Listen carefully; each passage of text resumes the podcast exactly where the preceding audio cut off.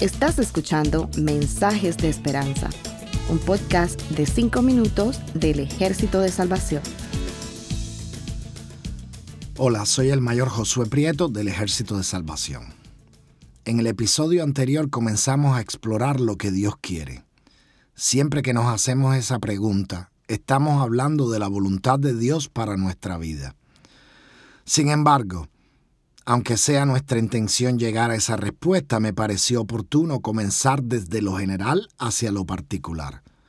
Por eso en el episodio anterior fue acerca de que la voluntad de Dios para todos los seres humanos, sin distinción de ningún tipo, es que todos lleguemos al arrepentimiento. Una vez que creemos esto, estamos listos para profundizar. La próxima pregunta es, ¿qué quiere Dios de los que ya han aceptado a Jesucristo como Salvador? La respuesta tiene que ser algo que sin excepciones de ningún tipo se pueda aplicar a todos nosotros. Cuando cursábamos el primer año en el Colegio de Entrenamiento de Oficiales del Territorio Norte de Latinoamérica, el profesor que impartía la clase de evangelismo, el entonces capitán Mayorga, hacía énfasis en el hecho de que la conversión real no era solo aceptar a Jesucristo como Salvador, sino también como Señor. El señorío de Jesucristo en nuestras vidas es un tema complejo, pero si lo queremos explicar de forma simple, podríamos decir que es la disposición de nuestro corazón de hacer la voluntad de Dios sin limitaciones de ningún tipo. Es decir, convertirnos en verdaderos siervos del Señor. El problema es que la palabra siervo y la palabra esclavo en el idioma griego usado por los escritores del Nuevo Testamento es casi la misma palabra. Cuando dije que era un problema es porque nuestra naturaleza se resiste a la esclavitud. Basta con decirle a un niño menor que no haga algo para que él trate de hacerlo. ¿Cómo resolvemos ese conflicto? Necesitamos la santificación. Y eso es algo común a todos los nacidos de nuevos. Podemos decir entonces que lo que Dios quiere es que todos los que han aceptado la salvación sean completamente santificados. Pero, ¿es eso un concepto bíblico? Desde luego que sí. En Primera de Corintios 6, 9 al 11, Pablo hace una lista de los que no heredarán el reino de Dios y concluye escribiendo.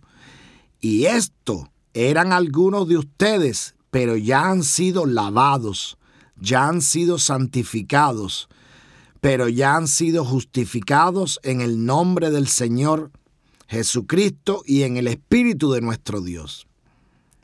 Noten que Pablo asume que estas cosas ya han pasado en nuestras vidas. Cualquiera que fuera nuestra condición cuando vinimos al altar a entregar nuestra vida a Cristo, esas tres cosas ya sucedieron. Primero, fuimos lavados, se quitó la mancha, el churre, la mugre, es decir, el pecado.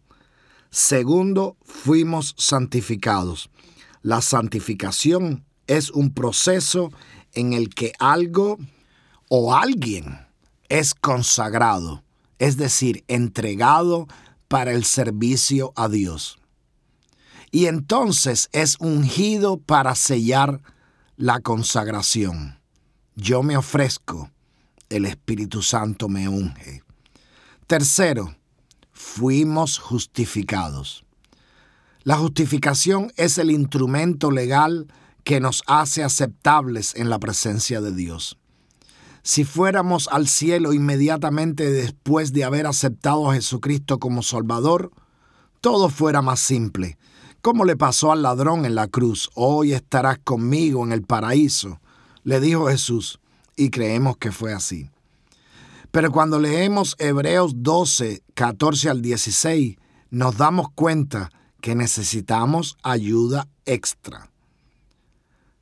Procuren la paz con todo y la santidad sin la cual nadie verá al Señor. Miren bien que ninguno deje de alcanzar la gracia de Dios, que ninguna raíz de amargura brote y cause estorbo, y que por ella muchos sean contaminados, que ninguno sea inmoral ni profano como Esaú, que por una sola comida vendió su propia primogenitura. Cuando leemos que sin santidad no veremos al Señor, entendemos que esto es bien serio. Entendemos que Dios quiere que seamos santos. Pedro lo escribe explícitamente.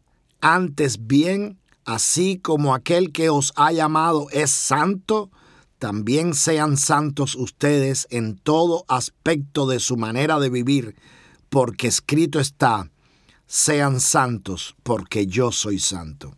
He leído Primera de Pedro 1, del 15 al 16. Pero como esto es un mensaje de esperanza, quisiera que recordaran que Jesús prometió que si permanecíamos en Él y Él permanecía en nosotros, llevaríamos mucho fruto es decir, resultados visibles de una vida en el Espíritu, de una vida en la que Jesús es no solamente el Salvador, sino también el Señor.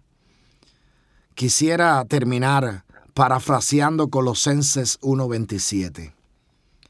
Cristo en ustedes es la esperanza de gloria. Que Dios les bendiga. Gracias por escucharnos. Para conocer más sobre nuestros programas, por favor visita salvationarmysoundcast.org. Dios te bendiga.